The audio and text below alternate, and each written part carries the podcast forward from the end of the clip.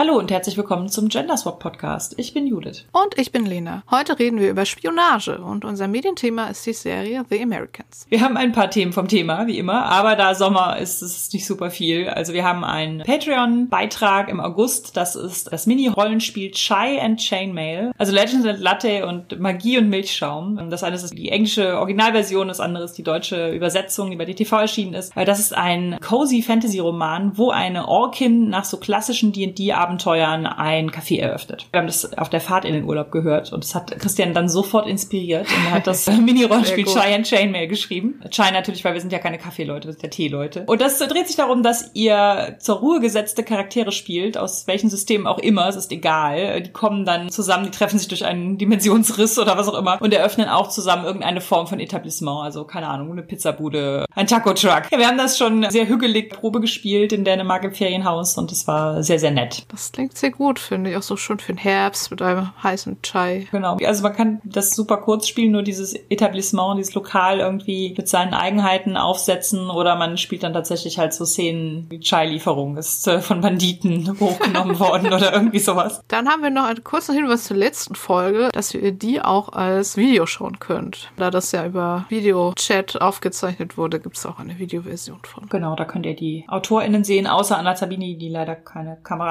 anschalten konnte. Das ging mit dem Setup sich nicht aus. Ja, und dann ist noch was Neues erschienen, was du übersetzt hast. Genau, ich habe mal wieder ein Buch übersetzt. The Midnight Bargain von C.L. Polk. Das heißt auf Deutsch Der Mitternachtspakt und ist im Piper Verlag erschienen. Und Piper Verlag schreibt auf die Rückseite, Bridgerton trifft Fantasy. So in etwa ist das auch. Also ich meine, das ist durchaus eine good way. Es hat plotrelevante Tanzszenen und so eine feministisch-fantastische Metapher aufs Kinderkriegen und aufs Frauen werden ins Private gedrängt und so, ohne dabei so super depressing zu sein. Also das hat mir sehr gut gefallen. Sehr schön, dann lies das mal alle. Ja, das war's auch schon mit den Themen vom Thema. Spionage haben wir uns als Thema ausgesucht. Genau, ein etwas anderes Thema als sonst. Also wir haben gedacht, wir reden mal so ein bisschen über Spionage in Medien, Themen und Tropes und Zeiten, in denen Spionage besonders interessant ist. Also so historische Zeiten. Natürlich auch ein bisschen über Rollenspiele mit Spionagethema. Das wurde so ein bisschen befeuert. Also einerseits davon, dass Judith und Christian auch The Americans zu Ende geschaut haben. Jawohl. Ich habe es vor ein, zwei Jahren schon zu Ende gesehen und finde das auch nach wie vor sehr gut. Wir reden dann später im Medienthema noch drüber. Und zum anderen habe ich zu Weihnachten von Cypher und Sira ein Buch geschenkt bekommen. Vielen Dank dafür nochmal. Ich finde auch sehr gut, dass Leute sehen, es gibt Bücher über Geheimagenten die, die einfach schenken. Ich finde, da mein Brand gut etabliert. Ja. Ja, das heißt, die Unsichtbaren, wie Geheimagenten die deutsche Geschichte geprägt haben. Von Maike Baumgärtner und an Katrin Müller. Das ist im Spiegel Buchverlag erschienen. Und das beleuchtet vielleicht für die meisten nicht bekannte Geschichten von Geheimagentin vom Kaiserreich bis heute. Ich habe, ich muss es loswerden, ein Ärgernis mit diesem Buch. Oh nein. Denn es heißt die Unsichtbaren und möchte Leute sichtbar machen, die nicht sichtbar bis jetzt waren. Jetzt lese ich mal einen Satz aus dem Klappentext vor. In diesem Buch erzählen die beiden Spiegeljournalisten ihre Geschichten und zeigen, wer die Frauen waren, die der heutigen Generation von Spioninnen den Weg ebneten. Die beiden Spiegeljournalisten. Ich sehe da eine Verunsichtbarung der Journalistin. Und das ganze Buch ist auch. Ich habe den bisschen den Eindruck, sie haben sich bemüht, dass sie möglichst viele neutrale Begriffe benutzen, weil sie es vielleicht auch vom Verlag nicht entgendern durften. Ich habe keine Ahnung. Mhm. Aber es ist natürlich vollkommen absurd, ne? Also man schreibt ein Buch, wo es um Sichtbarmachung geht und dann schreibt man es im generischen Maskulinum. Was, was ist das? Und manchmal steht dann auch sowas wie Spioninnen und Spione, aber es ist schon ein bisschen albern irgendwie. Na gut, okay. Also das musste ich jetzt nochmal kurz loswerden. Verstehe ich. Aber es war trotzdem ein sehr lesenswertes Buch. Und ich werde jetzt immer mal eine Anekdote einstreuen. Du meintest ja gerade schon, dass du deine Brand gut etabliert Yes. hast. Das heißt, für alle, die diese Seite von dir noch nicht kennen, du hast also eine Spionageseite. Ja, eine geheime zweite Identität als Spionageliebhaberin. Also ich glaube, ich habe das ja auch hier immer mal schon erwähnt, als wir über Geheimnisse irgendwie so in der Spielrunde geredet haben, habe ich auch mal gesagt, gib mir ein Geheimnis und ich werde es nicht ausplaudern. Früher habe ich einfach teilweise ganze jahrelange Kampagnen lang die Charaktergeheimnisse auch vor der Gruppe bewahrt. Irgendwie so dieses ganze geheimnistuerische Rumschleichen, Auskundschaften, falsche Identitäten, Verkleidung. Es holt mich sehr ab und so im Rollenspiel, auch in Medien, auch so dieses Drama, was damit einhergeht. Geht. Und bei dir? Ich mag daran auch sehr viel. Also ich glaube, ich würde sagen, ich bin nicht ganz so Spionageprofi wie du.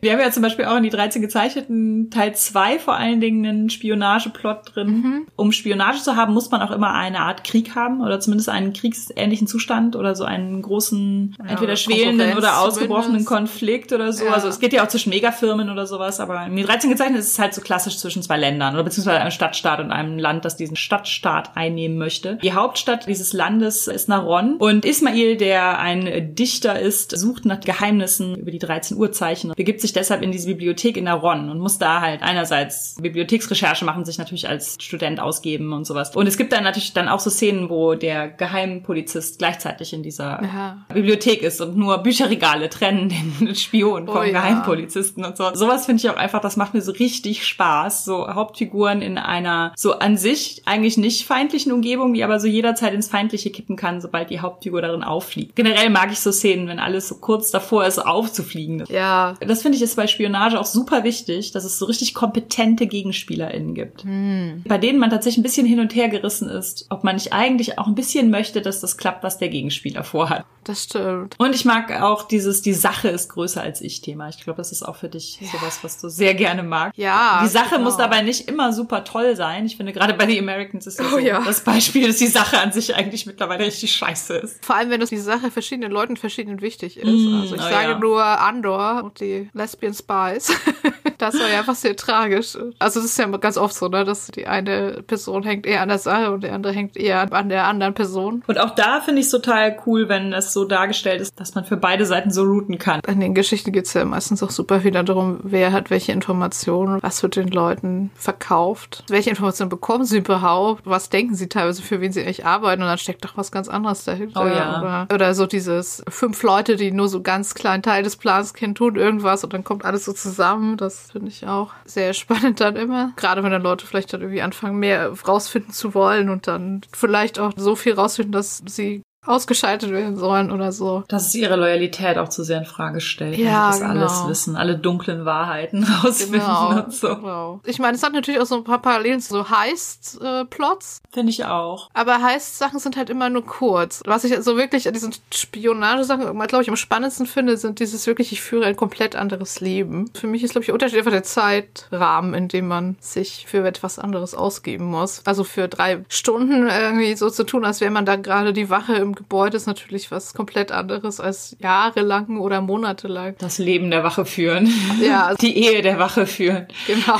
So eine falsche Identität aufzubauen. Und ich finde das halt auch super spannend. Was macht das mit der eigenen Identität, wenn mhm. man sich Monate bis Jahre oder Jahrzehnte lang verstellt und für was anderes ausgibt? Da ist einfach so viel Potenzial drin. Wie geht das? Wie kommt man damit klar? Wie rechtfertigt man das für sich selber? Welche Beziehung kann man überhaupt haben? Was passiert, wenn die Leute, die man ewig belogen hat, das rausfinden und so? Ist immer so persönlich und deshalb, ja. glaube ich, mag ich das so, weil auch so ein eher actionlastiges Ding mit irgendwelchen Einsätzen und Special Ops Sachen ist natürlich auch super spannend, aber es hat nicht so diesen Impact, diesen persönlichen. Die andere Seite des Spionage-Thrillers ist ja auch so diese Tricks und Gadgets-Sachen. Ja. Das ist irgendwie so, so Zeug halt. Also das macht es auch irgendwie ein bisschen aus. Die Enigma ist ja schon irgendwie sehr so, so archetypisch dafür, aber das ist Requisite für das Doppelleben, für diese Identitätssachen und sowas. Auch wenn es coole Requisiten sind, das auf jeden Fall. Das ist natürlich auch einfach faszinierend, wenn man so sieht, ah, so wird das gemacht. Also Americans hatte ja auch immer super viel so witzige 80er Jahre Technik, Spionage-Dinge und irgendwie Vorgehensweisen und Verkleidung hatten die auch immer grandiose. Boah, ja. Also das ist natürlich auch einfach cool und einfach spannend, was es da alles gibt und wie das funktioniert. Also das schon auch. Aber ja, ich glaube, dieses persönliche Drama des Doppellebens, das holt mich immer sehr ab. Ich weiß auch nicht so richtig warum. Diese Verkleidungssachen waren auch immer sehr cool. Das, da fand ich ja auch witzig. Es gibt ja dieses Pandemic Legacy Brettspiel und davon gibt es mehrere Staffeln. Das erzählt ja auch so eine Geschichte. Das ist ja so ein klassisches Legacy Brettspiel, ja. wo man immer Kisten aufreißt und neue Spielmaterialien und Dinge vorliest und Aufkleber dazu klebt und all sowas. Und da gibt es eine dritte Staffel zu, die heißt glaube ich Season Zero, weil die zeitlich davor spielt. Das ist also quasi ein Prequel. So ein bisschen ah. wie, wie kam es zu der Pandemie in Pandemic Legacy 1 sozusagen. Das geht auch zurück so in den Kalten Krieg und da ist auch eins der Elemente, man sieht das schon beim Auspacken, das ist kein Spoiler oder so, dass man so Reisepässe hat und da kann man dann seine Identitäten immer mit so falschen Bärten und sowas überkleben, zu anderen Brillen. Witzig. Also sowas finde ich schon auch immer ganz cool.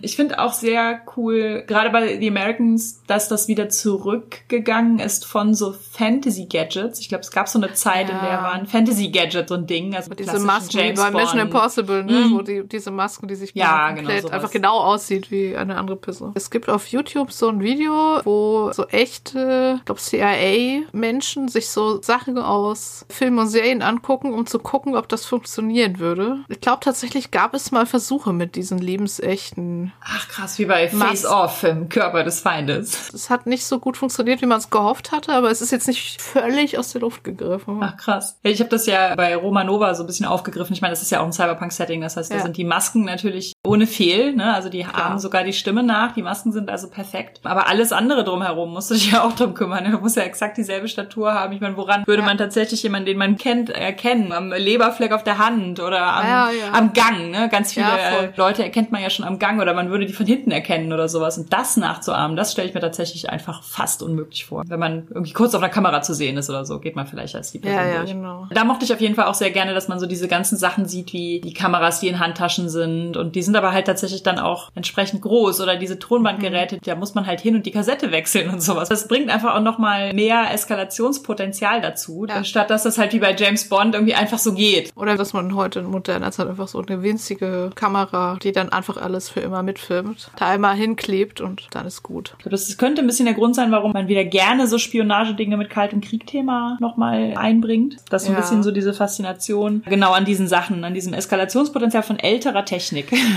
das und es war vermutlich so auch die Hochzeit der Spionage, weil es halt ein kalter Krieg war. Ja, ja, genau. Und natürlich auch so dieses Wettrüsten also auf allen möglichen Ebenen, auch dieses ganze äh, Space Race und so. Auch aktuelle Serie ist ja For All Mankind und da ist das ja auch nochmal drin. Also bei Lady Astronaut, was ja ein relativ ähnliche Prämisse hat, ist ja dieser Asteroid, der einsteckt in einem der Untergang der Sowjetunion. Das heißt, es ist da viel früher. Es gibt keinen kalten Krieg mehr. Aber dafür gibt es äh, bei Lady Astronaut andere Gründe zu spionieren. Also im dritten Teil, The Relentless Moon, gibt es ja auch viel Spionage-Tropes. Ja, Der dritte Teil, der vollkommen überraschend mein Liebster ist. Und in For All Mankind ist aber der kalte Krieg ganz kalt weiterhin. Da ist auch super viel, dass dieses Space Race, dass mhm. dann plötzlich die Kapsel von dem Raumschiff ist eins zu eins die amerikanische Kapsel oder irgendwie solche Sachen. Mhm. Und dann muss man rausfinden, wer das weitergegeben hat. hat. Zum Kalten Krieg, ich habe auch so ein bisschen die Theorie, dass es vielleicht auch deshalb so eine Zeitspanne ist, die viele anspricht, weil es halt ein kalter Krieg war. Weil du mhm. kannst irgendwie ganz viel Spannung und Drama etablieren. Es gab natürlich auch super viel Spionage, zum Beispiel in beiden Weltkriegen. Aber da ist natürlich immer dann wirklich Krieg, Krieg. Und kannst das, finde ich, nicht so gut erzählen, ohne auch so diese ganzen Kriegsgrauen und mitzuerzählen. Ja, das stimmt. Da finde ich es schwieriger, einfach zu sagen, ah, es ist so eine coole, spannende Spionagegeschichte, wenn gleichzeitig halt irgendwie auch noch Nazi-Deutschland existiert. Ich meine, klar, Sowjetunion genauso wie USA haben so ihre eigenen Gräuel, aber es ja, ist auf jeden Fall. nicht die Zweiter Weltkriegsgräuel. Und ich finde auch tatsächlich gibt's ja auch mittlerweile so eine humorvollere Annäherung an das Ganze. Also wir haben vor ja. kurzem den Tetris-Film geguckt, der war auch irgendwie überraschend witzig und interessant irgendwie und war überraschenderweise auch ein kalter Krieg. Ein bisschen Spionagefilm, nicht so richtig. Das war halt auch eher dann halt so eine leichtherzige Annäherung daran. Oder dieses Solo für Ankel von Guy Ritchie, diese Neuverfilmung von der Serie. Ja, es ist jetzt nicht ganz albern, nicht wie bei The Spy Who Shagged Me oder so aus den Powers, aber man hat trotzdem irgendwie einfach so diese ins Überdrehte gewendete Spionagetrope. Und ja, ich meine, also Kalter Krieg war natürlich auch übel und also gerade Sowjetunion, DDR-Diktatur und so auch irgendwie mhm. alles sehr finster, aber ich glaube, du kannst das trotzdem davon noch, zumindest für eine kleine Geschichte, die vielleicht um was nicht so super Entscheidendes geht, kannst du dich davon irgendwie noch eher lösen als im Zweiten Weltkrieg. Und ja, ich glaube auch, so die Zeit, dann hast du natürlich irgendwie, ne, auch irgendwie so die 60er, 70er mit den ganzen popkulturellen Sachen. ich muss gerade an Agents so Shield folgen mit der Coverband. It's not a Coverband. The band is the cover Ding. ja, stimmt. Oh Gott. Ich glaube, das ist einfach so eine Zeit, wo man gut solche Geschichten erzählen ja. kann. Und ich glaube auch genauso wie die Technik in der Zeit ja einfach sehr schnell sich weiterentwickelt hat, also im langen 20. Jahrhundert, wie es so schön heißt, also in diesen 150 Jahren. Die Spionagetechnik war, glaube ich, auch total Teil davon. Ja. Also wir waren in Berlin mal in diesem Spionagemuseum. Ach, da will ich auch so gerne mal hin. Man kann da super viel auch selber machen. Man kann sich selber an einer Enigma-Entschlüsselung versuchen. Yes. da wird auch erklärt, wie die funktioniert. Ich habe es nur direkt danach einfach wieder vergessen, weil es so kompliziert ja. war. Also da ist ein Anfangsteil, in dem natürlich auch so Spionage in der Antike, so Informationsvermittlung unter Napoleon und so solche Sachen natürlich drin sind. Aber das ist halt, keine Ahnung, ein Raum und dann der ganze restliche Teil ist wie Zweiter Weltkrieg, Kalter Krieg und sowas. Und nachher natürlich auch Hacking und biometrische Daten und alles mhm. Mögliche. Ja, weil da einfach so viel passiert ist und so viel sich weiterentwickelt hat und das ja auch dann im Wettrennen zueinander stand. Echt Voll. krass, dass das einfach auch Jahrtausende so ein bisschen dieselbe Technik hatte und dann zack. Entscheidend ist natürlich die Geschwindigkeit, mit der man Informationen übermitteln kann. Wenn du maximal vielleicht schaffst, irgendwie so, oh, hier, der Feind kommt mit dem Heer jetzt doch da längs, weil ich muss selber mit einem Pferd dahin reiten und kann dann vielleicht maximal einen Tag vorher da sein, weil ich schneller bin. Kannst du eh nicht mehr so viel reagieren. Das finde ich auch tatsächlich spannend an länger vergangenen Zeiten. Ne? Mit Spionage natürlich zu Hannibals Zeiten. Also in der Antike habe ich mich ja jüngst viel mit Aha. beschäftigt. Wir haben ja jetzt gerade einen Hannibal-Roman geschrieben, nicht über den Kannibalen, sondern über den Feldherrn, also über den Zweiten Punischen Krieg. Da gibt's auch einen ganzen Spionageplot, also einen Spionageplot, der in Rom spielt. Da haben wir natürlich viel zu antiker Spionage auch gelesen und da gab's halt diese Verschlüsselungsstäbe. Ich glaube, die gibt's einfach bei DSA auch, deswegen. Das waren so eckige Stäbe und darum wickelte man ja, einen ja, Papierstreifen. Genau. Von oben nach unten schreibt man auf die Kanten die Wörter drauf und wenn man dann die Papierstreifen wieder entwickelt, steht da halt nur blubbeli blub. Und wenn du so einen gleichen Stab hast. Das ist natürlich, also jetzt wirklich nicht narrensicher, aber er hat halt auch ein paar hundert Jahre gut funktioniert. Cäsar hat angeblich diese Caesar Cipher erfunden, diese Cäsar-Verschlüsselung, die auch ja. tatsächlich im zweiten Teil der Lady Astronauts, ich daher kenne, vor allen Dingen. Das ist halt so, dass man Referenz Referenzwort hat, das beiden Seiten bekannt ist. Und dieses Referenzwort wird dem Alphabet an den Anfang gestellt. Bei Lady Astronaut ist das einmal, glaube ich, Elefant. Und dann ist das Alphabet also Elefant. Und dann kommen alle anderen Buchstaben, außer den Buchstaben, die in Elefant schon drin sind. Ah. Also nee, da ist ja ein doppeltes E. Das, das fällt weg. Das ist quasi Elefant. Und dann kommt B, C, D, E und F hatten wir schon, weil das ist in Elefant drin. Ah. G, H und so weiter, ne? Und das ist quasi die Verschlüsselung, mit der man dann den Text, also B ist dann L wegen Elefant. Also der zweite Buchstabe im Alphabet ist der zweite Buchstabe in diesem neuen Alphabet, ja, dem ja. Elefant vorausgestellt wird. Auch das ist sowas, was man relativ einfach entschlüsseln kann. Also wenn Buchstaben häufig vorkommen, wird es wohl das E sein und sowas. Also da kommt ja. man dann dahinter. Ne? Es gab zum Beispiel aber auch im alten Rom schon Industriespionage, weil die Römer hatten ja, also im Zweiten Punischen Krieg lustigerweise noch nicht, das hat danach erst angefangen. Die hatten immer Wert gelegt auf so eine extreme Asymmetrie ihres Krieges. Und ich glaube, das ist bei Spionage auch mhm. so total wichtig, dass es entweder eine Asymmetrie schon gibt, die wieder ausgeglichen werden soll, oder dass man selber diese Asymmetrie herstellen will. Also man will Wissen beschaffen, das einem einen Vorteil bringt, damit man nicht einfach nur Manpower gegen Manpower so lauft aufs Schlachtfeld. wer die meisten hat oder so hat gewonnen, sondern dass man halt irgendwie guckt, wie können wir das irgendwie geschickt einsetzen und was für Informationen vom Gegner können wir benutzen und halt auch was für Technik können wir benutzen, die der Gegner nicht hat. Und da gibt's irgendwie so eine berühmte Anekdote aus dem ersten Punischen Krieg. Die haben da vorher noch nie einen Seekrieg geführt. Die hatten auch gar keine Schiffe. Also haben die sich die Pläne besorgt von den karthagischen Schiffen, haben die einfach innerhalb von, ich weiß nicht, super kurzer Zeit nachgebaut. Man weiß nicht, ob das stimmt oder nicht, aber angeblich haben sie halt noch diese Enterbrücken dann da drauf, ja. damit sie einfach ihre Landsoldaten auf das andere Schiff befördern konnten. Aber halt lauter so Sachen, dass sie halt quasi gesagt haben, okay, wir nehmen uns, was die haben und machen es besser. Und das heißt, die haben schließlich dann auch ihre Rüstungsschmieden verstaatlicht und haben privaten Werkstätten dann die Herstellung von Waffen komplett untersagt, damit man genau unter Kontrolle hat, wer diese Betriebsgeheimnisse baut, weil es später ja um so Sachen geht wie Torsionsgeschütze und sowas. Mhm. Als ich das recherchiert habe, diese Spionagedinge in der Antike, habe ich auch herausgefunden, woher das Wort Agentes kommt, also Agent. Ah. Das ist nämlich eine Jobbeschreibung, circa 300 nach Christus. Da gab es nämlich Beamte, die hießen Agentis in Rebus und das heißt wohl so viel wie Generalbevollmächtigter. Ah, und ja. die sollten dem Kaiser aus den Provinzen berichten. Die sollten also so ah. Geheimpolizeiartig nach so Auffälligkeiten in den Provinzen suchen. Ich finde, das ist schon direkt so dieses creepy Trope des Geheimpolizisten. Ich finde auch GeheimpolizistInnen sind ja so ein Spionagetrope. Man muss es einfach lieben, die zu hassen. Ja gut, und später hat man natürlich so bei The Tudors oder so, die Botschafter. Mm. Und das ist ja, glaube ich, auch immer noch so, dass so Botschaften natürlich auch immer sehr viel mitkriegen. Natürlich mit dieser, aber der Botschafter, aber das hat dann Immunität und wenn der was mhm. macht, dann, dann darf man ihn nicht. Aber wenn der natürlich Leute anstiftet oder bezahlt, dann kann man den wieder hinterher oder so. Was auch später, also klar, in der Antike spielte auch diese Geschwindigkeit der Informationsübermittlung auch eine Rolle, aber ich finde, das ist auch sowas, wo es nochmal so neue Neuerungen gab vor dem langen 20. Jahrhundert.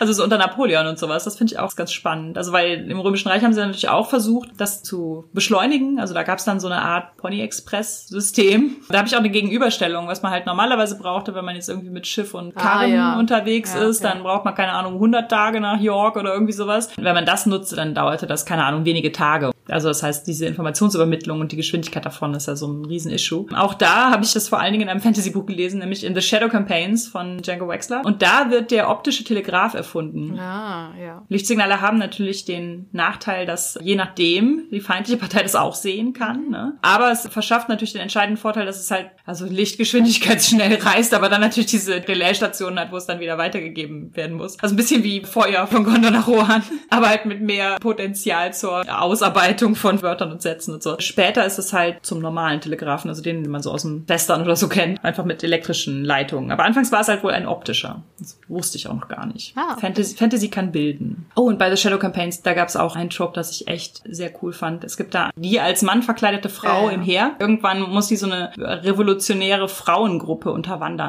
Und dann muss sie sich als Frau verkleiden. Und dann kommt ihr Vorgesetzter natürlich rein. Der Vorgesetzte sagt, ja, ich verstehe, dass man dich ausgewählt hat, um diese Frauen zu infiltrieren, aber ganz ehrlich, du gehst einfach freundlich als Frau durch, richtig schlecht. Oh und Gott, wer ja. soll darauf reinfallen und so. Und so, so solche Sachen finde ich auch immer sehr lustig. So dieses Leute, die eh verkleidet sind, verkleiden sich nochmal Oh und ja. ach ja, oder ziehen die Verkleidung aus und Leute denken, es ist doch die Verkleidung. All sowas. Also Verkleidungsdinge ja auch sehr gut. Ach so, dieses Ganze halt möglichst nach, ja, was super auffälliges, was die Leute sich merken, ne? Also Mhm. der falsche Leberfleck oder die dicke Brille oder so, damit die Leute, wenn sie nachher doch gesehen wurden und beschrieben werden, sagen, ja, der hatte so eine super dicke Hornbrille auf. Ja, und dann natürlich, das Spannende ist natürlich auch dieses ganze Potenzial, wenn Sachen dann schief gehen und dann muss improvisiert werden. Ich liebe auch so einen Notfallplan zum Notfallplan. Ja, Eskalationsstufen. Es ist natürlich eine riesen Diskrepanz einfach. Und so Geschichten hat man ja meistens so die ganz spannenden Sachen, während natürlich in Wirklichkeit Spionage einfach ganz viel da sitzen, nichts tun, beobachten, stundenlange Aufnahmen anhören, irgendwelche Dokumente lesen und einfach auch viel Bürokratie und so ist. Und so Kontaktpflege zu Leuten, die vielleicht in zehn Jahren mal nützlich werden könnten. Ich finde tatsächlich so spionagische Sachen sind oft, finde ich, in so visuellen Medien besser umsetzbar. Also ich finde es relativ schwer, halt so Sachen wie Dinge dechiffrieren oder irgendwie stundenlang irgendwelche Sachen beobachten. Das kann man im Film und Fernsehen immer schön mit so einer Montage Oh ja, ja. abhandeln. Das in Büchern irgendwie gut und spannend rüberzukriegen, das ist natürlich echt schwierig. Mein Vater hat immer gerne, ne, so typischer Nachkriegsdad irgendwie, der hat immer gern so Spionage-Thriller und so, keine Ahnung, all den Kram gelesen. Aber ich habe irgendwie super wenig tatsächlich so Bücher gelesen, in denen Spionage das Hauptthema war. Also es war ganz oft, dass es halt vorkommt, wie jetzt bei The Shadow Campaigns oder bei The Relentless Moon oder sowas. Dann mochte ich es auch total gerne, aber ich habe gar nicht so Erfahrung damit, das äh, 100% so als Buch zu lesen. Klar, und wenn Spionage ist es dann oft dann auch so, dass es dann doch in Richtung auch mit Actionanteilen geht und so. Also James Bond-artig, so halt der einzelne Agent, der dann auch noch, also nicht nur die Informationsbeschaffung macht, sondern auch noch die Handlung, die daraus abgeleitet wird. Also da sitzt jemand wochenlang und hört irgendwo ein Tonband, aber es ist natürlich auch keine spannende Ja. Geschichte. Also Genau, auch diese Leute in diesen quasi Schallzentralen, über die Ja. schreibt man jetzt eher nicht die spannende Handlung. Die Person, die da so sitzt, in dieser Fake-Nummer so erstmal so tut, als wäre sie die Sprechstundenhilfe von einem Arzt, um- aber eigentlich Ja, gibt sie die ja. Informationen an KGB weiter oder sowas. Also das sind immer so Nebenfiguren, die, die solche Jobs machen. Ich fand auch witzig, das war so ein bisschen die Zielsetzung bei Guerilla Journalist, also jetzt nicht Spionage, sondern halt Aufdecken von Dingen und dann halt genau nicht diese Action-Plots, die sich daraus ableiten. Das ist eigentlich ungewöhnlich für ein Rollenspiel, dass man dann sagt, okay, das Finale war jetzt, wir haben die Informationen. was dann damit passiert, ist dann gar nicht mehr Teil des Spiels. Bei The Sprawl gibt es ja als ein Playbook auch den Journalisten. Da hat man dann so einen Subplot mit so einem eigenen Counter mit Informationsbeschaffung und so. Eine Clock. Eine Story Clock, glaube ich, wo du die Geschichte zusammenträgst und noch eine eigene, die runterläuft, wenn du auffällig bist. Also Ah, ist natürlich, ja, ist manchmal ein bisschen schwierig, so in den Hauptplot zu kriegen. Dann können wir jetzt kurz beim Rollenspiel bleiben, vielleicht. Ähm, Ich sag's diesmal nicht. hören wir jetzt auf damit nach fünf Jahren? Ich höre jetzt auch damit. Okay.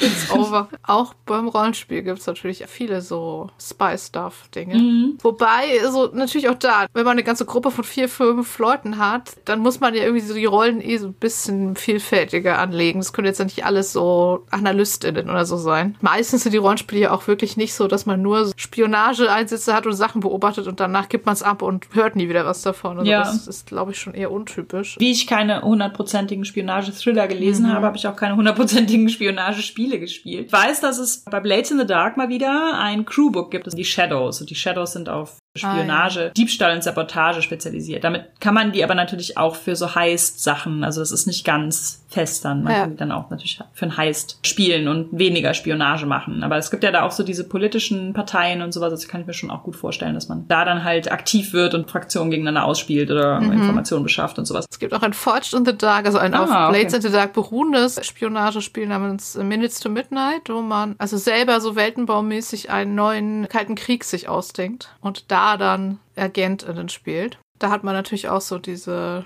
Doomsday Clock. Das klang irgendwie ganz spannend. Was ich tatsächlich schon selber zumindest einmal einen Few-Shot gespielt habe, ist Knights Black Agents. Das ist so ein Gumshoe-System, was, ich glaube, Gumshoe ist ja so ein bisschen so das System, was geschrieben wurde, um so Detektiv und Spionage und Agentinnen-Dinge mhm. so, zu spielen. Das hat halt einfach ganz viel so, da hast du die Fähigkeit, wenn du da noch Fähigkeit X hast oder so und so viel würfelst, dann kriegst du noch eine entscheidende Information. Und da bei Knights Black Agents geht es ja darum, dass es eine Verschwörung von Vampiren gibt, die man vorher auch so sich ausdenken kann, ob das jetzt wirklich Vampire sind oder ob es Aliens sind, die man für Vampire hält oder ob es noch was anderes ist oder so. Und da hat man auch so diese klassischen Rollen. Das Face sozusagen und mm. die Analystin und die Hit-Person. äh, aber ich weiß noch, ich habe die Analystin gespielt und eins meiner höchsten Talente war Buchhaltung. Also einfach so follow the money und habe irgendein super plotrelevante Info mit The Power of Buchhaltung rausbekommen. Ja, sowas finde ich aber auch Fand geil. Ich schon sehr gut einfach. Ich habe so gedacht, also so richtig Spionage-Dinge ist ja so eine ganze Gruppe ja fast irgendwie eher so groß und gibt es da nicht irgendwie so Two-Player-Sachen? Und dann mhm. habe ich gesehen, bei Knights Black Agents gibt es Solo-Ops. Das ist dann quasi für eine Spielleitung und eine spielende Person. Und da spielt man so ein bisschen angelehnt an Burn Notice, was ich gleich auch nochmal lobend erwähnen muss als Serie zum Thema Spionage. Eine Person, die zu viel rausbekommen hat oder dann kaltgestellt wurde von ihrer Organisation. Ah, also von ihren eigenen Leuten. Genau, wie bei Burn Notice. Also Burn Notice, Spionageserie von Matt Nix, der später auch die sehr gute The Gifted X-Men Spin-off-Serie gemacht hat. Da geht es halt um einen Spion, der sozusagen gerade irgendwo in einem fremden Land mitten in der Verhandlung ist und dann klingelt sein Handy und du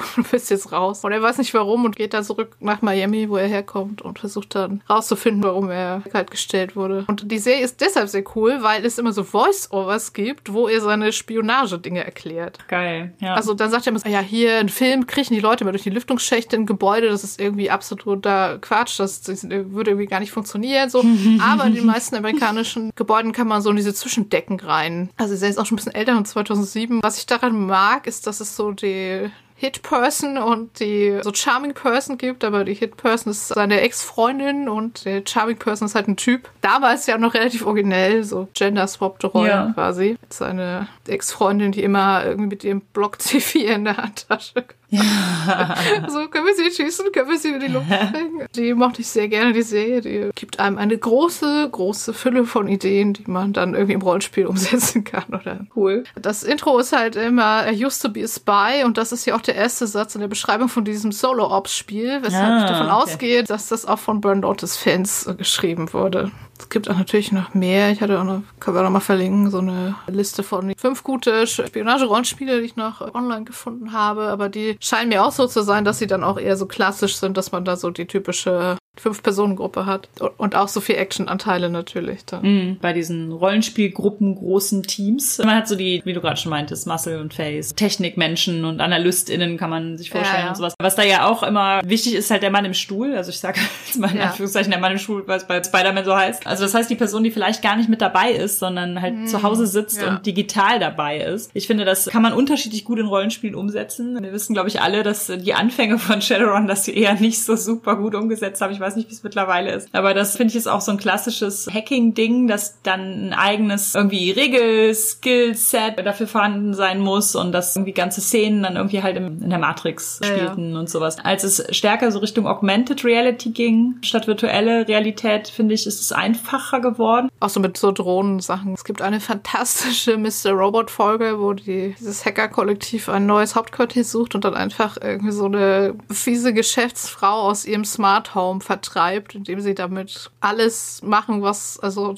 die Sprinkleranlage geht an und die Musik spielt die ganze Zeit und die Klimaanlage stellt sich auf drei Grad. Nach der Folge möchte man auch ganz sicher kein Smart Home mehr haben. Ich habe mit Hacking so ein bisschen, ich habe kein Problem mit Hacking, also ich habe ein Hacking-Problem. Nein, ich finde, grundsätzlich kann ich oft so ein bisschen nachvollziehen, dass man diese einfachere Technik in Anführungszeichen aus Kalten Krieg halt irgendwie spannend findet, weil ich teils finde, dass Hacking halt auch in Filmen und Serien irgendwie schwieriger als so tatsächlich handlungstreibend irgendwie darzustellen ist, auch als Buch. Man kann das halt cool machen, ne, wie jetzt du gerade beschrieben hast. Oft bin ich so ein bisschen müde dieser Tropes. Jemand setzt sich an den Rechner und dann ja. fragt der Rechner nach einem Passwort und dann sehen wir irgendwie drei Minuten lang, wie der irgendwie dann doch auf dieses Passwort kommt, weil es irgendwie das Geburtsdatum und irgendein Notizzettel ja, hängt irgendwo oder irgendwie sowas. Irgendwie ein USB-Stick mit einem Passwort-Knackdings. Ja, oder er schaltet irgendwie um auf eine Konsole und es ist grüne Schrift ja, auf schwarzem Grund und darauf macht er eine und dann, ich habe das Passwort geknackt. Ja, ja, ja. Also das fand ich auch ein bisschen Robot einfach so gut, dass diese Hacking-Sachen da, also soweit ich es von Leuten gehört habe, ich kenne mich ja gar nicht aus, relativ gut dargestellt waren. Und auch irgendwie so die Spannung dann oft auch war, dass man halt doch persönlich mal irgendwo hin muss und was installieren muss. Ja, ja. Und auch so dieses Social Hacking, was ich auch super spannend finde. So dieses, du gehst in die Teeküche und sagst, ich habe schon wieder das WLAN-Passwort vergessen. Kannst du mir das gerade nochmal sagen? Das ist heute erst mein zweiter Tag. Oder du verteilst hier, verschenke USB-Sticks mit Musik drauf und dann ist da aber ein Virus auf dem USB-Stick. Also das so Sachen, das finde ich dann schon irgendwie cool bei diesen ganzen Rollenspiel-Sachen, ich habe irgendwie gedacht, vielleicht gibt es wirklich so Do-It-Games mit so zwei Personen, wo man irgendwie sich vielleicht irgendwie so verschlüsselte Botschaften schickt oder irgendwie so. Ich habe zumindest nichts in die Richtung gefunden. Ich weiß nicht, wie das heißt. Das hat auch nicht Spionage zum Thema, aber es gibt ein Do-It-Game, wo man sich mit so blumenkodierte Nachrichten oh schickt. Und ich glaube, das ist aber so ein Romantik- und das ist auch geil. Regency-fokussiertes Spiel. Je nachdem, welchen Blumencode man sich dann angesteckt hat. Ja, aber das weiß ich leider gerade nicht, wie es heißt.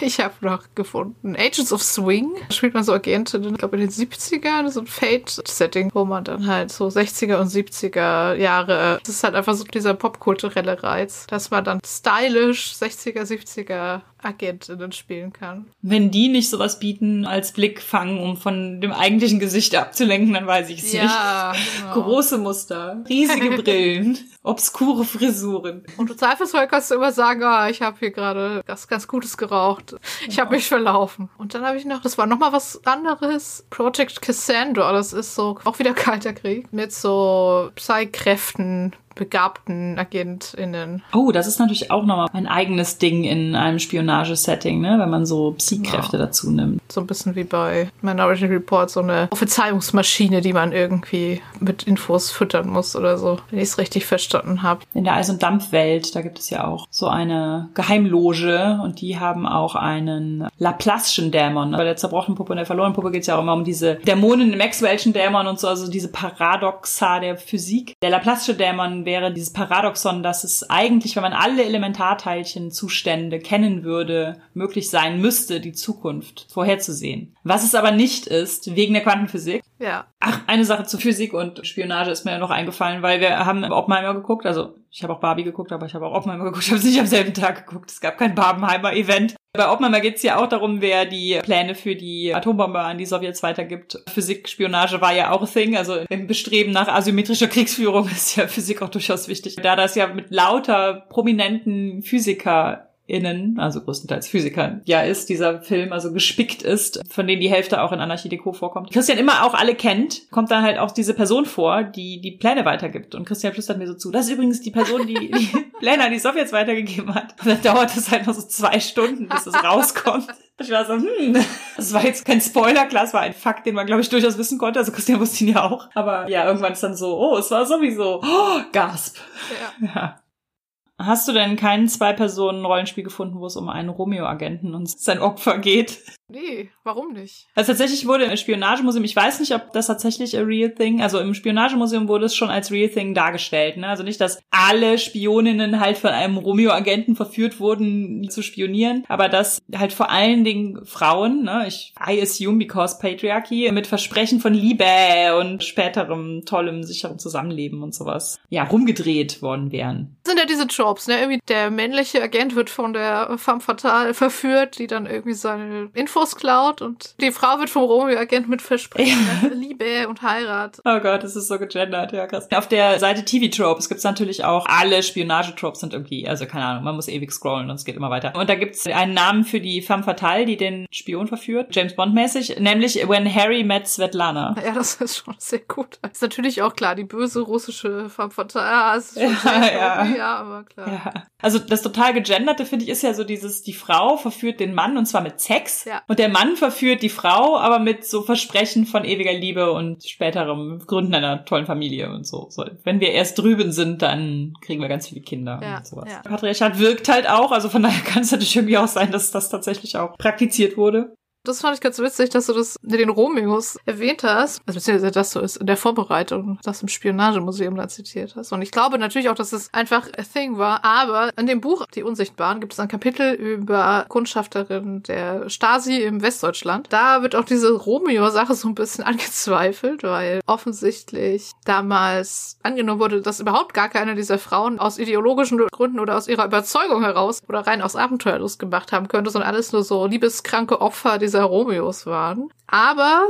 und da gibt es die Geschichte von Christel Broszei, ich hoffe, ich spreche das richtig aus. Und die war, ich, ich weiß nicht, ob dir Kurt Biedenkopf was sagt. Ja. Der war ja dann irgendwie, ich glaube, 100 Millionen Jahre, also ich weiß nicht, bestimmt 16 oder 20 Jahre lang war der Ministerpräsident von Sachsen nach der Wende. Ja, genau. Nachdem er mhm. vorher in der westdeutschen Politik dann ja den Kohl unterlegen war. Und er war aber damals 1979 Vizepräsident der CDU und auch in NRW so ein ziemlich hohes Tier. Ah, okay. Genau, und diese Christel Brustseil war seine persönliche Chefsekretärin. Und das war dann ja die Zeit, wo auch diese Guillaume-Affäre mit Willy Brandt war und so. Und die ganzen äh, westdeutschen Behörden schon so, oh je, das sind anscheinend doch ziemlich viele DDR-Spionen innen hier im Einsatz und dann kam die dann eines Montags irgendwie nicht mehr zur Arbeit und dann waren alle schon so, oh je. und dann war es auch tatsächlich so, dass sie dann irgendwie mit wichtigen Informationen in die DDR gegangen ist. Ach krass. Genau, und die hatte halt auch schon irgendwie tatsächlich so einen Typen, mit dem sie dann zusammen war und der aus der DDR so eingeschleust war. Aber ganz offensichtlich war sie selber auch sehr überzeugt davon, was sie gemacht hat weil sie halt mit armen Verhältnissen aufgewachsen ist, dann nach der Volksschule abgehen musste, weil ihre Eltern halt kein Geld hatten, dass sie eine weitere Ausbildung macht. Und dann halt so die Ideen von Kommunismus und Bildung für alle sie dann sehr abgeholt haben. Das und nicht die Versprechen von Liebe und Heirat. Ja. Die ist dann halt, nachdem sie dann entweder hatte, was sie wollte, oder drohte aufzufliegen, ich weiß gar nicht, ist sie nach Thüringen gegangen. Dann wurde dann halt in den Zeitungen halt sowohl spekuliert, dass sie da jetzt bestimmt irgendwie ganz am Boden zerstört wäre, weil sie ja nur im Osten leben muss. Dann hat sie noch einen Leserbrief an diese Zeitung geschrieben und gesagt, nein, es geht mir hier sehr gut, ich habe ein schönes Haus, ich lade Sie ein, Sie können gerne vorbeikommen und es sich anschauen. Das ist schon auch einfach sehr witzig. Also die Geschichte fand ich großartig. Halt die super verlässliche, treue Chefsekretärin, die eigentlich spioniert für die DDR. Und keiner hat es geahnt. Und sie hatte auch schon eine eigene Agenda. Also es gibt ja auch oft so zum Beispiel Versuche halt, also oder tatsächlich auch Verbandelungen zwischen zum Beispiel der schwarzen Bürgerrechtsbewegung in den USA und der Sowjetunion oder so. Also es ist ja unter anderem auch in The Americans einmal drin, dass es da so eine, so eine Verquickung ja. gibt. Es gibt aber zum Beispiel auch in dem Sister Outsider Buch von O.J. Lord ist auch ein Essay dabei, wie sie halt in Moskau empfangen wird und da so die Universitäten besichtigen darf und all sowas. Also, dass sie schon auch so umworben wurden, ja, aber natürlich auch von sich aus einfach die dahinterstehende Philosophie oder das Gesellschaftssystem oder so mit Grund attraktiv fanden, ja. Also, ja. und da ja auch nicht so der Einblick darin war, was für Gräuel dann da vonstatten gingen oder beziehungsweise, dass man halt auch versucht hat, diese Versuche einer andere Gesellschaft zu formen, von diesen Gräueltaten zu trennen. Ne? Dass das nicht immer, das ist ja auch immer so dieses ja, dieses übliche It's Socialism Argument, was immer noch in den USA viel so bedient wird, so dieses Ach, und als nächstes kommen die ins Gulag oder als nächstes gibt's Tyrannei und sowas. Aber dass man so den Versuch die Tyrannei, die Diktatur von dem Ideologischen irgendwie eigentlich zu trennen. Ne? So. Ja, voll. Und also das war mein Lieblingsteil in diesem Buch einfach auch. Da ging es nämlich auch um die 68er-Bewegung in Westdeutschland und RF und so weiter. Dass da halt auch verstärkt so Frauen sich radikalisiert haben. Und die fast rein männlich besetzten Sicherheitsbehörden waren vollkommen lost Warum tun die das? Wie kommen wir an die ran? Was, was wollen die eigentlich? es gab ja noch die Rote Zora, rein weibliche, linke bis linksterroristische Vereinigung gewesen. Die haben halt auch Anschläge begangen, aber die haben halt also niemanden umgebracht oder so. Die haben zum Beispiel halt einen Textilkonzern da irgendwie Brandsätze gelegt, um auf den Arbeitskampf von Textilarbeiterinnen aufmerksam zu machen. Oder sie haben so Agenturen attackiert, die so Heiratsvermittlung von asiatischen Frauen an deutsche Männer hm. gemacht haben und so.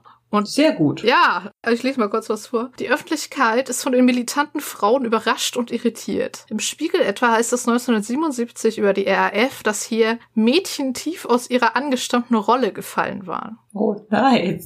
Ihre Taten würden sich nicht ins herkömmliche Bild von jenem Geschlecht, das im Englischen the fair sex genannt wird, das Schöne, das Anständige, das Helle fügen.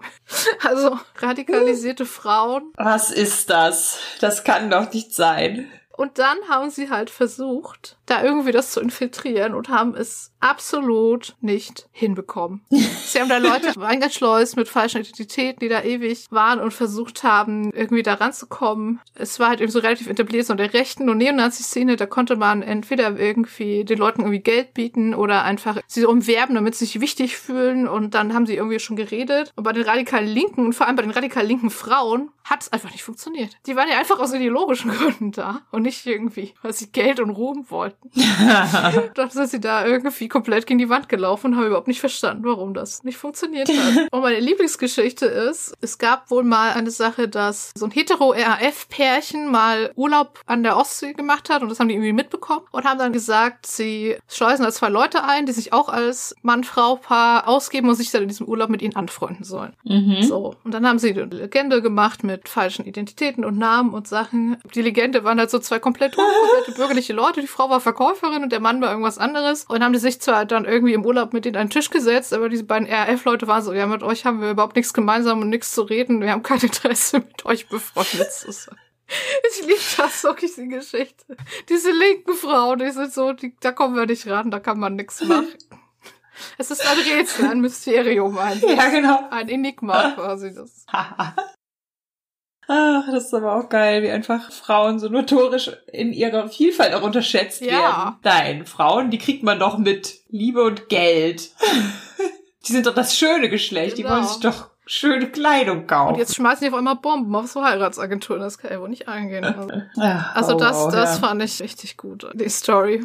Also das ganze Buch geht irgendwie auch super viel darum, wie Frauen vor allem noch in der Zeit noch noch früher, das gibt auch noch Geschichten hier aus dem Ersten Weltkrieg, Kaiserreich und Zweiter Weltkrieg und so, dass die einfach komplett immer unterschätzt worden, ne? Und ganz oft ihre Vorgesetzten, bis sie zum ersten Mal getroffen haben, aber dachten, es wären Männer, weil sie nur diese Dossiers bekommen haben und gar nicht wussten, wer eigentlich dahinter steckt. Und das ist natürlich, finde ich, auch noch ein super spannendes Ding, so diese Marginalisierung als Vorteil vielleicht auch. Also im Spionagekontext Vorteil, dass man halt einfach nicht beachtet wird. Oder komplett unterschätzt wird wie so das Hausmädchen oder so, ne, das irgendwie alles mithört und dann alle politischen Geheimnisse kennt, weil niemand glaubt, dass sie das auch nur verstehen ja. kann oder dass sie sich dafür interessiert oder dass sie überhaupt Ohren hat, während sie Geschirr spült oder so. Genau. Was mir noch dazu eingefallen ist, ist die französische Serie Le Pont. Da spielt ja, wer ist der Omar Sy, glaube ich, ne? Der mhm. spielt ja die Hauptrolle. Also ist ja ein, ein schwarzer Schauspieler und er spielt ja auch eine Person, deren Familie halt emigriert ist nach Frankreich und der macht das auch super oft, dass er einfach so ganz schnell in diese Rollen schlüpft, die so unsichtbar sind. Der Hausmeister, der Pizzalieferant. Diese Jobs, die dann auf dem großen Empfängen so im Hintergrund sind, der Türsteher, die die irgendwie, keine Ahnung, die Sektgläser von A nach B, solche Sachen wo man halt nicht auffallen soll, wo größtenteils halt migrantische Menschen eingestellt werden, Menschen auf Color. Nutzt er dann, kann er dann. Das nutzt ja extrem viel aus und ich fand es auch echt gut, wie das so thematisiert wird. Voll, das haben sie verdient, die auf diesen Empfängen rumlungern. Ja, und bevor wir noch zu unserem Medienthema The Americans kommen, habe ich aus dem Buch noch ein letztes Beispiel, nämlich, dass es vor zwölf Jahren tatsächlich auch in Deutschland so ein illegales Paar enttarnt wurde. Also ein Ehepaar, also genau wie bei The Americans ein aus Russland eingeschleustes Ehepaar mit falschen Papieren, das hier so von 88 bis 2011 unbemerkt in Deutschland gelebt und spioniert hat. Ach, die haben also tatsächlich nach Ende des, ja? also nach Fall des Eisernen Vorhangs einfach munter weiter spioniert. Ah ja, interessant, okay. Ja, genau. I didn't know. Okay, krass. Also tatsächlich habe ich das erst irgendwie so 2002 damit angefangen, mit den eigentlichen Spionagesachen. Vorher haben sie eher erstmal ihre, quasi ihre Legende etabliert. Ihre bürgerliche Identität. Äh.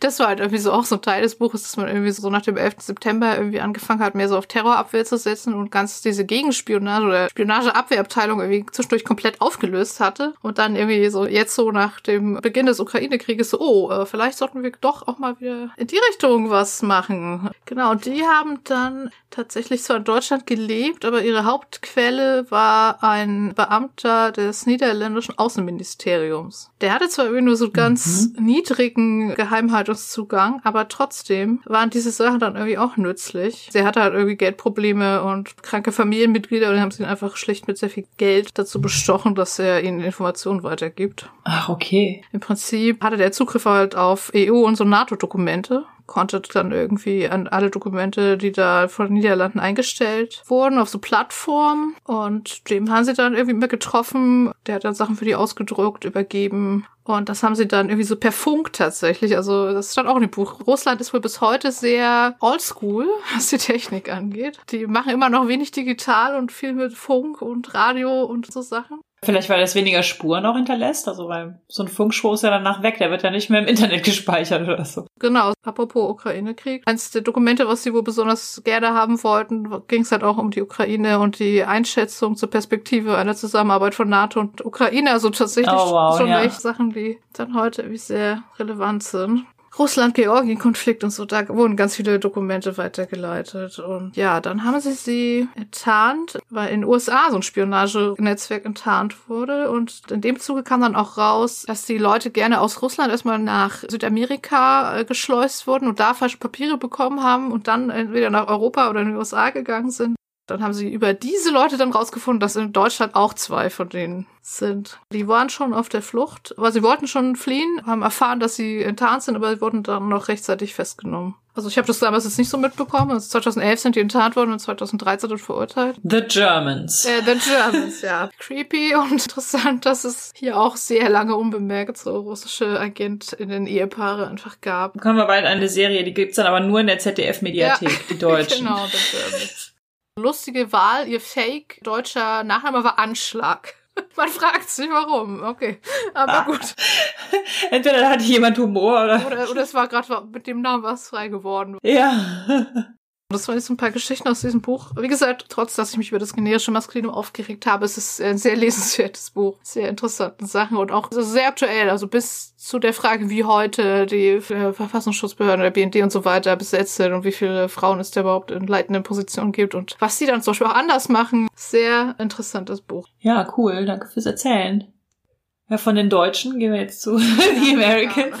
Ja. Ja, das ist eine US-amerikanische Serie, die sechs Staffeln hat, von 2013 bis 2018 ausgestrahlt wurde. Ich glaube noch im analogen Fernsehen. Wir haben es im Streaming geschaut. Wir haben anfangs, die ersten zwei Staffeln waren irgendwie auf Amazon Prime und dann ist es rübergewandert zu, ich glaube, Disney Plus. Aber du meintest, man kann es auch auf Netflix schauen. Man kann das, glaube ich, sowohl auf Disney Plus als auch auf Netflix momentan komplett sehen. Witzigerweise habe ich es auch erst rausgefunden, als ich gestern noch mal kurz zur Serie was nachgeschaut habe. Der Showrunner, der das entwickelt hat, war selber bei der CIA. Nein. Ja. Geil, okay. Genau zumindest wohl ein paar Jahre bei der CIA und hat er da dann irgendwann gekündigt und hat dann diese Serie entwickelt. ja, und es geht da auch um zwei russische KGB-Agentinnen, die als vermeintliches amerikanisches Vorzeige-Ehepaar in so einer Vororthölle mit zwei Kindern vor Ort von Washington leben, für die Sowjetunion spionieren, spielt in den 80ern dementsprechend. Ich glaube, dass neben ihnen aber ein FBI-Agent mit seiner Familie einzieht. Das ist Zufall, ne? Das ist Zufall, ja. Das ist die erste Folge, sie machen das schon ewig und dann wird gegenüber oder nebenan, ich nicht, ein Haus frei und da zieht irgendwie so ein FBI-Agent ein, der in der Spionageabwehrabteilung arbeitet. Ups, die beste Möglichkeit zu schauen, was der so treibt, ist natürlich, sich mit ihm anzufreunden. Mhm. Und der weiß dann sechs Staffeln lang, wo das Bier im Kühlschrank steht und so und halt sowas. Das hat auch all diese Sachen, die ich da eingangs erwähnt habe, die mich an diesem Ganzen so faszinieren und so abholen. Die sind halt eigentlich fake married gewesen, haben sich dann aber schon doch ineinander verliebt irgendwie. Das Drama ist halt irgendwie so, die Kinder, die wissen natürlich auch irgendwie von nichts. Und die Kinder sind natürlich, also, und das ist natürlich doch der eigentliche Plan von Russland, dass die Kinder, die ja dann irgendwie mit einer echten amerikanischen Geburtsurkunde ja, versehen ja. sind, dass die dann irgendwie tatsächlich auch in höhere Ämter und so. Das ist dann Generationenprojekt. Das ist auch sehr, sehr gut gemacht, einfach wie sich diese Familienprobleme, die ja fast schon in so einer Sitcom-artigen, also es ist keine Sitcom-artige Stimmung, aber so die Art und Weise, wie dieses Haus ist Ja. und ne, Vater, Mutter, zwei Kinder und dann ne, in den Nachbarsjungen verliebt und I don't know. Ich finde, das hat schon so dieses typische Setting einer amerikanischen Familien-Sitcom so ein bisschen. Und das ist aber dieses Drama, was sich dann in der Familie entwickelt, ist halt immer auch total verstrickt mit dem Drama, was mit der Spionagetätigkeit zu tun hat. Das ist halt wirklich sehr, sehr, sehr gut gemacht. Genau, auch, dass die Ehefrau ist so diejenige, die super fanatisch ist. Also die wirklich so ganz an die Sache glaubt und für die Sowjetunion. Und wenn wir das machen, dann wird dann alles besser und, und so. Und Philipp, der Ehemann, ist eher so, ja, ach, hier ist eigentlich auch ganz nett. In Amerika. Geht halt gern zum Square Dance. So Und, McDonalds und so. Ja. ist halt auch irgendwie so, dass Tennis ja, glaube ich, eher, zumindest am Anfang, eher so an der Frau hängt und die Frau eher an der Sache. Er dann irgendwie eher raus will und einfach irgendwie seine Familie bewahren und sie ist immer noch so super fanatisch. Und dann haben sie natürlich auch irgendwie ihre Händler, die ihnen dann irgendwie Aufträge geben. Und mit denen haben sie natürlich auch komplizierte persönliche Beziehungen. Dann haben sie natürlich so ihre Assets, die Leute, die sie halt manipulieren und die für sie Informationen beschaffen und denen sie dann auch wiederum dann nochmal ein ganz anderes Familienleben vorgaukeln müssen in einem ganz anderen Haus oder irgendwie so. Also sie haben da auch so viele Doppelleben, dass ich immer schon so Terminstress, wenn ich die Serie gucke, weil ich so denke, oh Gott, jetzt muss der wieder bei der einen den Ehemann spielen.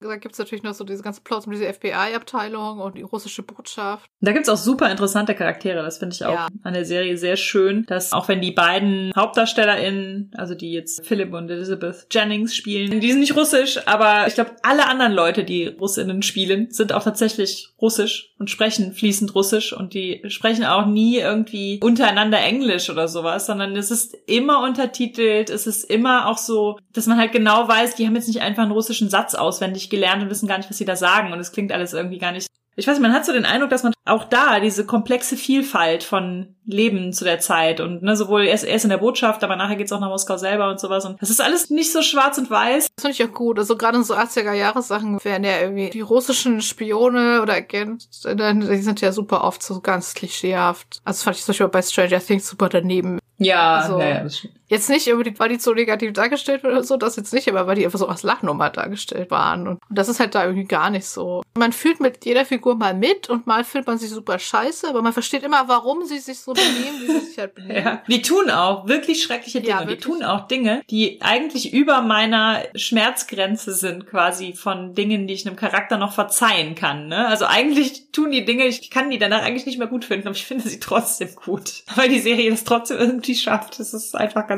erstaunlich. Ja, es hat alle diese Serien, wo du nicht so irgendwie die Charaktere anfeuerst, weil sie toll und relatable sind, sondern mehr so, Mhm. du schaust dem Chaos und der Eskalation zu, die sich entfaltet. Man ist auch selber auf dieser Position so, ja, die, die müssen die jetzt leider umbringen. Ja. Die hat so viel gesehen. Und denkt so, oh Gott, was sage ich hier gerade? Ja, und das ist halt auch super konsequent. Gerade Elizabeth ist das halt so konsequent. Ja, dann aber auch so vom Writing her ist es einfach super konsequent. Irgendwie, wenn Fehler passieren, dann geht das halt irgendwie so weiter und wenn dann halt irgendwie rauskommt, die eine Person hat da irgendwie einen Verrat begangen und dann wird sie zurück nach Russland äh, gebracht und dann geht's auch nicht gut aus. Und ich finde auch da super interessant diese Verquickung einerseits zum Beispiel von der Bürgerrechtsbewegung, andererseits aber auch von so einem, ja, ich will jetzt nicht sagen einem linken Pfarrer, aber so, ne, Vietnamkriegskritischen Pfarrer und Friedensbewegung und sowas und wo da einfach halt so diese Einstiegspunkte so sind für die sowjetischen Spione. was ihre Aufträge so sind, was sie so stehlen oder rausfinden sollen und wie sie die Leute dazu bringen, mit welchen falschen, also die ganz oft wissen sie ja nicht, dass sie für Russland spionieren. Es wird irgendwie mal tragischer, je länger die Serie geht, weil am Ende, ich glaube, die letzte Staffel spielt dann schon so 87 oder so. Oder 88 ist auf jeden Fall so, du weißt schon irgendwie als Zuschauerin, so Sowjetunion ist dann auch bald Geschichte, aber die kämpfen da immer noch an diesen kalten Kriegsfronten und geben da alles für auf und bringen sich in Gefahr und In Gefahr und in den Burnout. oh Gott, ja. Staffel 6, Elisabeth ist so, Geh mit einem Tee ins Bett. Ja. Das ist auf jeden Fall, glaube ich, eine der besten Serien, die ich kenne. Die ist einfach von vorne bis hinten unglaublich gut geschrieben und gespielt und total komplex und spannend. Auch das Ende ist, finde ich, sehr konsequent und sehr krass. Gerade am Anfang merkt man noch, dass so 2013 so diese Zeit war, in der Serien sich auch mit Sex und Nacktheit und so verkauft haben. Ne? Ja. Das, das schon auch, das lässt nachher total ja, nach. das stimmt. Also Staffel 1 ist, da wird irgendwie nur gevögelt. Ich finde halt auch cool, also das ist ja auch quasi fast schon ein bisschen so American Sitcom-artig, dass man so die Kinder so mit aufwachsen sieht im Laufe der Staffeln. Die sind ja nicht nur irgendwie Beiwerk und man muss irgendwie gucken, dass die nichts merken oder sowas, sondern dadurch, dass die ja aktiv umworben werden auch von den Händlern, kriegt das nochmal so ganz krasse Dimensionen, finde ich so. Dieses, wie viel Informationen geben wir preis, ja. wie weinen wir die vielleicht ein oder auch nicht und was der, machen die sich für eigene Gedanken und was für Illusionen gaukeln wir denen noch vor und ah, das ist auch echt einfach krass. Ja. Ja, also es ist keine, ich sag mal, Wohlfühlserie. Bei wenig anderen Sachen habe ich so mitgefiebert und mitgelitten. Das hat gar nicht so dieses Larger-than-Life-Ding. Es gibt zum Beispiel auch eine Folge, da muss sie sich einfach mit zwei FBI-Agenten oder so, also sie muss irgendwie sich mit zwei Leuten prügeln und danach hat sie einen Zahn, also ihr Zahn ist halt angebrochen oder entzündet, irgendwie sowas. Aber sie wissen natürlich, dass bei allen Zahnärzten Bescheid gesagt wurde, wenn eine Frau mittleren Alters, die so und so aussieht und so weiter, Zahnprobleme hat, dann bitte ans FBI melden. Deswegen geht sie damit halt einfach auch folgenlang nicht zum Zahnarzt und man sieht es immer so, wie sie sich so quält mit einer Verletzung, die, glaube ich, nirgendwo sonst auch nur vorkommen würde. In so vielen Filmen wird sich geprügelt und dann ist da vielleicht noch nicht mal ein blaues Auge sichtbar oder nur eine Szene lang oder irgendwie sowas. Geschweige denn, dass man irgendwie folgenlang mit diesem Zahn hadert. Oh Gott, das, ja. das ist einfach gnadenlos realistisch. Das ist immer sehr nervenaufreibend, diese Serie. Bei uns war es so, bei Christian und mir, nach den ersten zwei Staffeln waren wir quasi so erschöpft. Da konnten wir erstmal nicht weitergucken. Haben wir erst gesagt, okay, komm, wir gucken erst was anderes. Dann haben wir die Serie voll lange vergessen, dass die existiert. Haben dann dieses Jahr nochmal gedacht, ach komm, lass uns die nochmal weitergucken. Also ich habe dann gedacht, dann wäre es vielleicht ähnlich. Wir würden wieder eine Staffel oder zwei Staffeln gucken und wären danach erstmal wieder so, oh Gott, nein, wir brauchen was anderes. Aber da geht's wirklich auch so, dass die Staffeln in sich so verknüpft sind nochmal, dass wir dann gar nicht mehr davon losgekommen sind. Also ich habe keine Ahnung, wie man da früher eine Jahrpause zwischen hatte oder sowas. Das ist unerträglich. Ich kann sie nur empfehlen, die Serie. Also wie gesagt, schlimme Dinge passieren und Menschen tun schlimme Dinge. Muss man dann schon abkönnen, glaube ich. Aber wenn man das abkann, ist es wirklich eine der besten Serien, die ich so kenne. Ja, echt toll. Ja, wir nehmen jetzt noch ein Audio extra auf, reden über unsere liebsten Spionage-Tropes. Tropes und Tricks. Genau, da haben wir uns eben gerade zurückgehalten, aber jetzt im Audio extra. Das könnt ihr auf Patreon abonnieren und diesen Podcast damit unterstützen. Da freuen wir uns. Und ihr bekommt immer noch fünf bis zehn Minuten extra Content. Genau.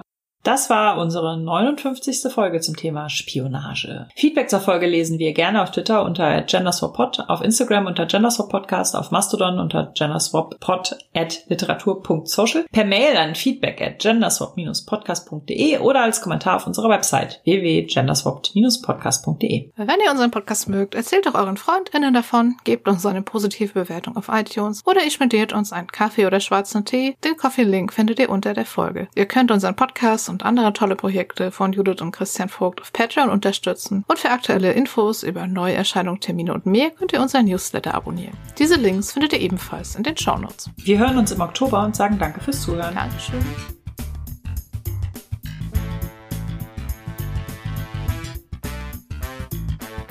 Bis zum Zeitpunkt der Aufnahme gab es Kofi von Anna. Vielen Dank.